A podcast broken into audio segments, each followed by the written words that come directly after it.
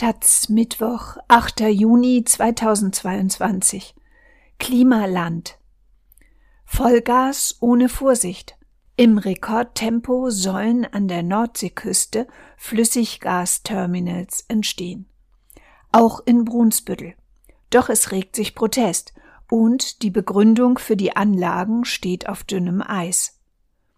Aus Brunsbüttel und Berlin Malte Kreuzfeld. Auf dem Elbdeich bei Brunsbüttel hat man die gesamte deutsche Energiegeschichte auf einmal im Blick. Zur Rechten liegt das seit 15 Jahren abgeschaltete Atomkraftwerk. Zur Linken befindet sich der Elbehafen, in dem bisher große Mengen Kohle verladen und gelagert werden. Mittendrin drehen sich zwei Windräder. Dazwischen summt ein riesiges Umspannwerk, Gleich nebenan entsteht gerade eine Konverterstation für die Südlink-Leitung, über die künftig Windstrom aus der Nordsee und Wasserkraftstrom aus Norwegen nach Süddeutschland transportiert werden sollen. Etwas weiter im Norden, am Nordostseekanal, befindet sich der Ölhafen und das Öllager für die Raffinerie. Wenn es nach der Bundesregierung und den Energiekonzernen RWE und Rasuni geht, wird in Brunsbüttel demnächst auch die Zukunft der Energieversorgung Realität werden. Hier soll ein festes Terminal für Flüssigerdgas entstehen, sagt Norbert Pralo und deutet von der Deichkrone aus auf die Fläche des Kohlelagers und die benachbarte Wiese. Und auf der anderen Seite der Hafenanlage vor der Einfahrt zum Nordostseekanal ist ein schwimmendes LNG-Terminal geplant. LNG steht für Liquefied Natural Gas, also verflüssigtes Erdgas. Was lange nur eine Abkürzung für Spezialisten war, ist inzwischen in aller Munde. Denn LNG soll die Abkehr von russischem Erdgas ermöglichen. Statt über Pipelines aus Russland soll das Gas künftig tief gekühlt auf minus 163 Grad Celsius in riesigen Tankschiffen aus allen Teilen der Welt nach Deutschland transportiert werden. Dazu braucht man Terminals an der Küste, wo das LNG wieder in einen gasförmigen Zustand überführt und dann über Anschlussleitungen in das bestehende Pipeline-Netz eingespeist wird. Um das innerhalb weniger Monate möglich zu machen, hat Bundeswirtschaftsminister Robert Habeck, Grüne, vier schwimmende Terminals gechartert, sogenannte FSRUs Floating Storage and Regasification Units. Rund 300 Meter lange Schiffe, die fest im Hafen liegen, das flüssige Erdgas von Tankschiffen aufnehmen und in die Pipeline überführen. Zusätzlich sollen in den nächsten Jahren mehrere feste Terminals an Land gebaut werden. Wie viele genau es werden, ist noch offen. Das LNG-Beschleunigungsgesetz, das im Mai im Eilverfahren von Bundestag und Bundesrat verabschiedet wurde, nennt dafür vier mögliche Standorte. Brunsbüttel ist gleich doppelt betroffen.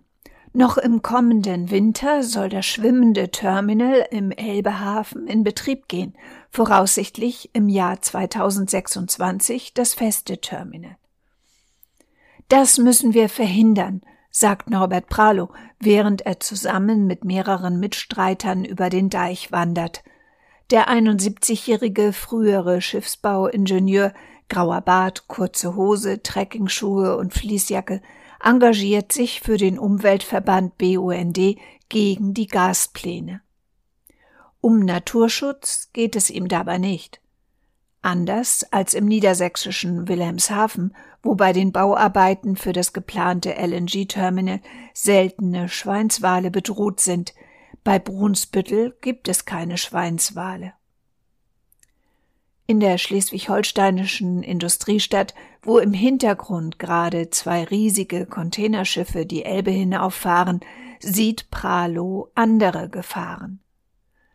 Neben der festen Anlage, in der über 300.000 Kubikmeter verflüssigtes Erdgas gelagert und aufbereitet werden sollen, liegt nicht nur das AKW-Zwischenlager mit hochradioaktivem Atommüll. 80 Meter von dem geplanten Flüssiggastank befindet sich zudem eine Verbrennungsanlage für Giftmüll. Nördlich davon stehen wiederum zwei Chemiewerke, in denen Kunststoffderivate und Pflanzenschutzmittel produziert werden. Jedes dieser Unternehmen gilt, ebenso wie die Flüssigerdgasterminals, als Störfallbetrieb der oberen Klasse im Sinne der EU-Seveso-Verordnung. Solche Betriebe müssen einen ausreichenden Sicherheitsabstand zu Wohnhäusern einhalten, erst recht aber zu anderen Störfallbetrieben. Wie groß dieser Abstand sein muss, legt das Gesetz allerdings nicht fest. Das muss jeweils im Einzelfall ermittelt werden. Doch schon vor drei Jahren war ein Rechtsgutachten im Auftrag der deutschen Umwelthilfe zu dem Ergebnis gekommen, dass das Terminal am geplanten Standort nicht realisiert werden kann. Auch der vorgesehene Bebauungsplan der Stadt hat einen solchen zunächst ausgeschlossen. Damals war das egal, weil sich ohnehin kein Investor für das Projekt fand, dessen Baukosten sich in der Größenordnung von einer Milliarde Euro bewegen. Doch seit dem russischen Krieg gegen die Ukraine ist alles anders. Damit schneller und risikoärmer gebaut werden kann, ist der Bund mit 50 Prozent in die künftige Betreibergesellschaft eingestiegen – und die sieht die Anlagen in der direkten Nachbarschaft nicht als Problem. Wir gehen davon aus, dass das LNG-Terminal am geplanten Standort genehmigungsfähig ist und sicher betrieben werden kann, sagt Sprecher Frank Laurich. Und auch ein Gutachten, das die Stadt Brunsbüttel beim TÜV Süd in Auftrag gegeben hat, sieht keine Probleme. Allerdings betrachtet dieses vor allem die Gefahr der einzelnen Anlagen für die nahe Wohnsiedlung, nicht aber den Einfluss eines Störfallbetriebs auf einen anderen. Ich gehe davon aus, dass wir klagen werden, wenn das Terminal genehmigt wird, sagt Reinhard Knof, der eine Petition gegen den Bau der LNG-Terminals initiiert hat und ebenfalls vor Ort ist um den angereisten Taz-Reporter zu informieren. Dass Protest und Klagen viel bringen können, damit haben sie hier in Brunsbüttel so einige Erfahrung. Knof, der als Pharmavertreter arbeitet und im Anzug auf den Deich gekommen ist, hat sich schon gegen Fracking und die unterirdische Speicherung von CO2 engagiert – Beide Projekte scheiterten am breiten Widerstand. Der BUND hat erfolgreich gegen mehrere Kohlekraftwerke gekämpft, die in der Region geplant waren. Und Carsten Hinrichsen, ein weiterer Mitstreiter, war schon dabei, als im Jahr 1981 über 100.000 Menschen gegen den Bau des Atomkraftwerks Brockdorf demonstriert haben, dessen Kuppel von Brunsbüttel aus ein Stück Elb aufwärts zu sehen ist. Der promovierte Chemiker Knof berichtet fachkundig über mögliche Poolfeuer, die sich beim Austreten von flüssigem Erdgas weit ausbreiten können, sowie von Explosionen durch Methan-Luftgemische. Daneben geht es den LNG-Gegnern aber noch um etwas anderes. Sie halten die Investition in neue fossile Infrastruktur angesichts der Klimakrise für unverantwortlich. Statt alternative Gasquellen zu suchen, müssen wir uns darauf konzentrieren, den Verbrauch zu senken, ruft BUND-Mann Norbert Pralo gegen das Dröhnen der Lastwagen an, die hinter dem Deich gerade Kohle verladen. Und was ist mit dem Importstopp für russisches Gas? Ist den Klimaschützern in Brunsbüttel der Krieg etwa egal? Natürlich nicht, sagt Knof. Aber wir brauchen diese Terminals nicht, um auf russisches Gas zu verzichten. Sie berufen sich dabei auf Gutachten, die das Deutsche Institut für Wirtschaftsforschung und das Forschungsinstitut Art Lease erstellt haben. Diese Papiere kommen tatsächlich zu dem Ergebnis, dass Deutschland auch ohne eigene LNG-Terminals einen Importstopp für russisches Gas verkraften könnte. Allerdings mit Einschränkungen. Bei Artelis gilt die Aussage erst ab 2025. In den nächsten drei Wintern könnte es durchaus Probleme geben. Zudem müsste in diesem Szenario der Ausbau erneuerbarer Energien europaweit stark beschleunigt werden. Ob das gelingt, ist offen. Und das DIW-Gutachten konzentriert sich auf Deutschland, ohne zu beachten, dass bei einem EU-weiten Lieferstopp für russisches Gas auch in anderen Ländern der Bedarf an nicht russischem Gas steigen würde. Zudem erklärt es nur feste LNG-Terminals für unnötig. Die Schwimmenden dagegen böten sich für die zeitlich befristete Nutzung an, heißt es in dem Gutachten. Die großen deutschen Umweltverbände äußern sich denn auch etwas zurückhaltender als die örtlichen LNG-Gegner. Zwar haben deutsche Umwelthilfe, NABU und WWF gegen den vorzeitigen Baubeginn in Wilhelmshaven Widerspruch eingelegt und auch in Brunsbüttel ist das wahrscheinlich. Doch eine grundsätzliche Ablehnung ist damit nicht verbunden. Vor dem Hintergrund der aktuellen Ereignisse erscheinen uns zeitlich befristete Maßnahmen, um eine drohende akute Gasknappheit abzuwenden, akzeptabel, erklären Greenpeace, BUND, WWF, NABU, DNR German Watch und Deutsche Umwelthilfe im Mai in einem gemeinsamen offenen Brief. Sprich, zumindest einzelne schwimmende Terminals mit eng begrenzter Laufzeit würden sie akzeptieren. Die festen Terminals an Land lehnen die Umweltverbände hingegen ab. Die Pläne der Bundesregierung würden zu einer massiven Überversorgung mit fossilem Gas führen, sagt dazu Konstantin Zerger, Leiter der Energieabteilung bei der Umwelthilfe. Das von Robert Habeck geführte Wirtschaftsministerium bestreitet das. Die deutschen Gasimporte aus Russland lagen 2021 bei 46 Milliarden Kubikmeter, schreibt die Pressestelle. Die Kapazität der vier schwimmenden Terminals gibt das Ministerium mit zunächst 20 Milliarden Kubikmeter Erdgas pro Jahr an. Die beiden festen Terminals, die in Brunsbüttel und Stade geplant seien, wären zusammen für weitere 21 Milliarden Kubikmeter gut. Die Gesamtkapazität dieser sechs Terminals von 41 Milliarden Kubikmetern würde das russische Importvolumen somit nicht überschreiten, schreibt das Ministerium. Doch diese Rechnung ist in doppelter Hinsicht verkehrt. Zum einen sind die Gasimporte aus Russland bereits stark gesunken. Statt 55 Prozent wie im Jahr 2021 stammen aktuell nur noch 35 Prozent des deutschen Gasbedarfs aus Russland, schreibt das Ministerium selbst in seinem jüngsten Fortschrittsbericht Energiesicherheit. Aufs Jahr berechnet entspricht das demnach statt 41 nur noch 29 Milliarden Kubikmetern Gas aus Russland. Zum anderen liegt die Gesamtkapazität der schwimmenden Terminals nicht bei 20, sondern bei über 30 Milliarden Kubikmeter pro Jahr, das zumindest geht aus den technischen Angaben der Reedereien klar hervor. Wie groß der künftige Bedarf an LNG-Importen tatsächlich sein wird, ist unklar.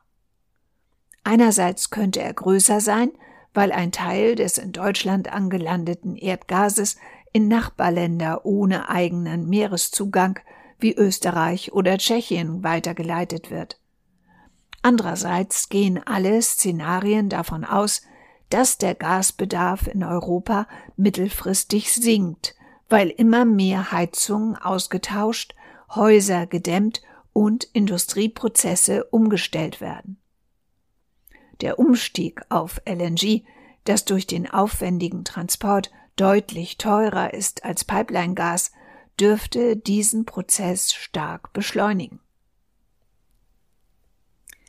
Das alles bestätigt auch das Haus von Robert Habeck. Doch auf die entscheidende Frage, von welchem Erdgasbedarf das Wirtschaftsministerium im kommenden Jahrzehnt ausgeht, gibt es keine Antwort. Langfristig wird der Gasbedarf zurückgehen, um das Ziel der Klimaneutralität in 2045 zu erreichen, heißt es lediglich. Und Überraschung. Der Gasbedarf in der Transformationsphase hängt von diversen Einflussfaktoren ab.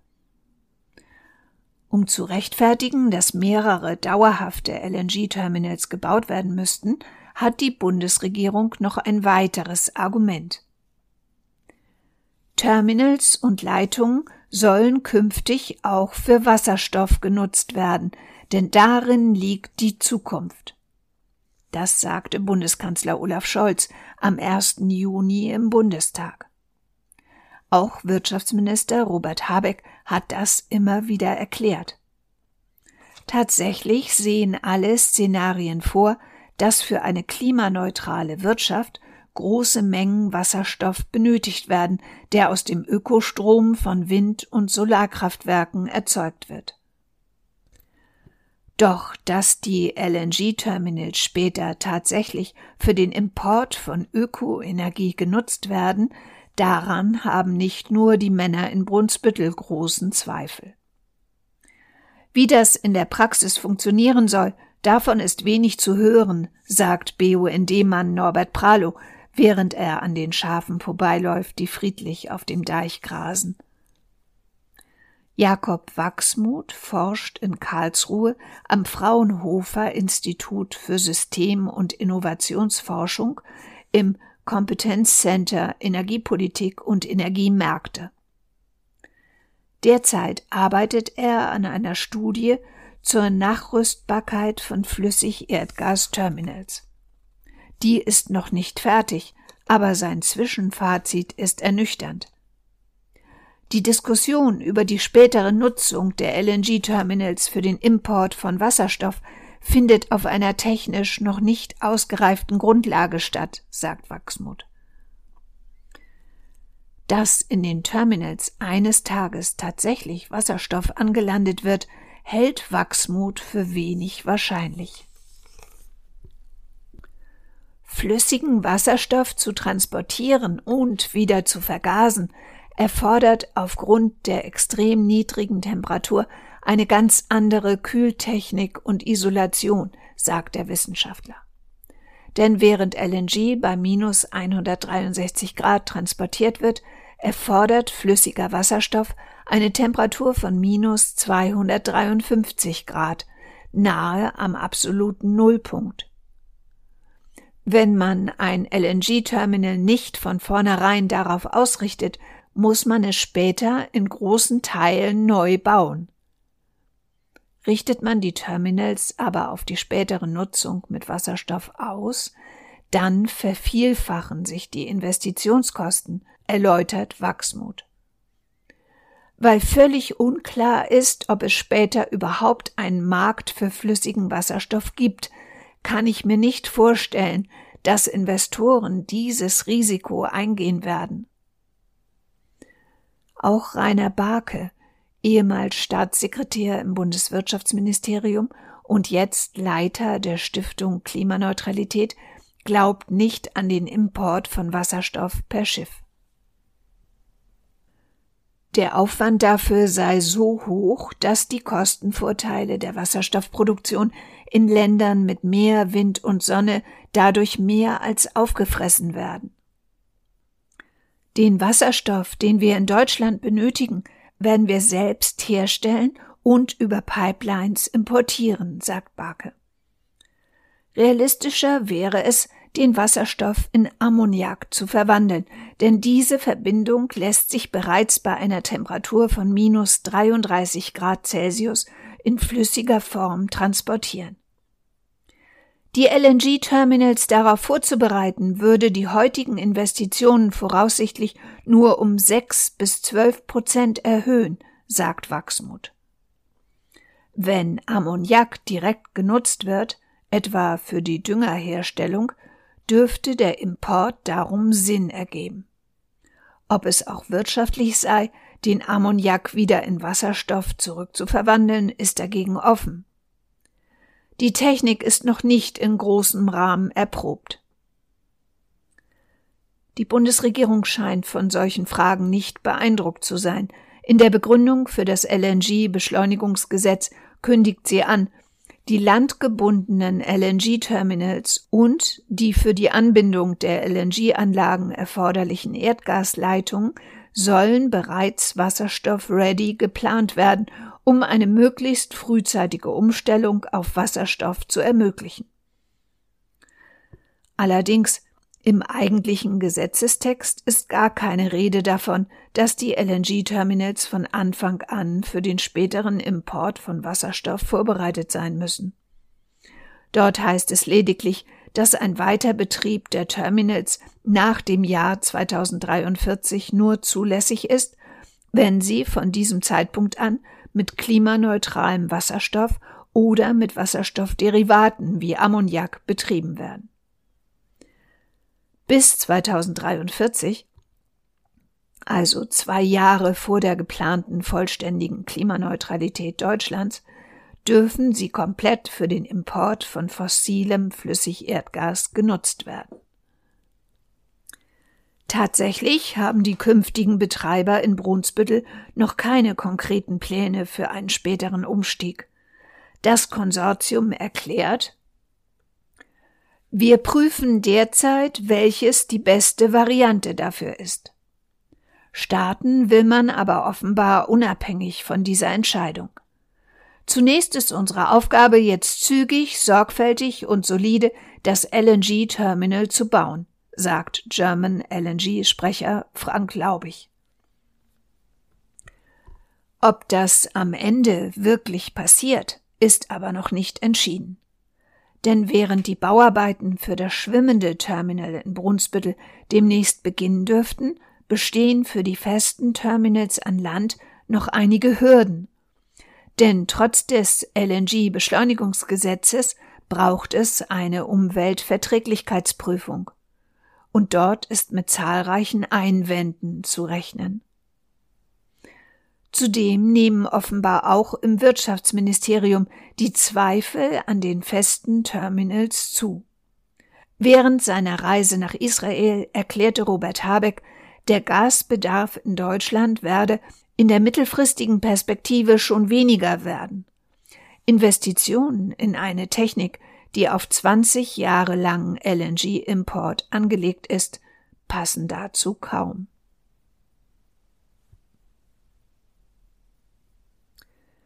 Klimaland. Das Problem. 2022 muss ein Energiewendesommer werden. Die Klimakrise verschärft sich weiter und die Abhängigkeit von russischem Öl und Erdgas zeigt nochmals, dass Veränderung hier nicht länger warten kann. Aber was bedeutet das konkret in den Städten und Dörfern Deutschlands?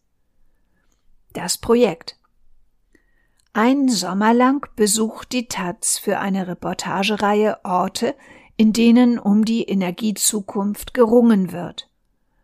Welche Konflikte entstehen? Welche Lösungen werden verhandelt? Das Projekt Taz Klimaland mit Texten, Veranstaltungen und Videos ist zu finden unter taz.de-klimaland.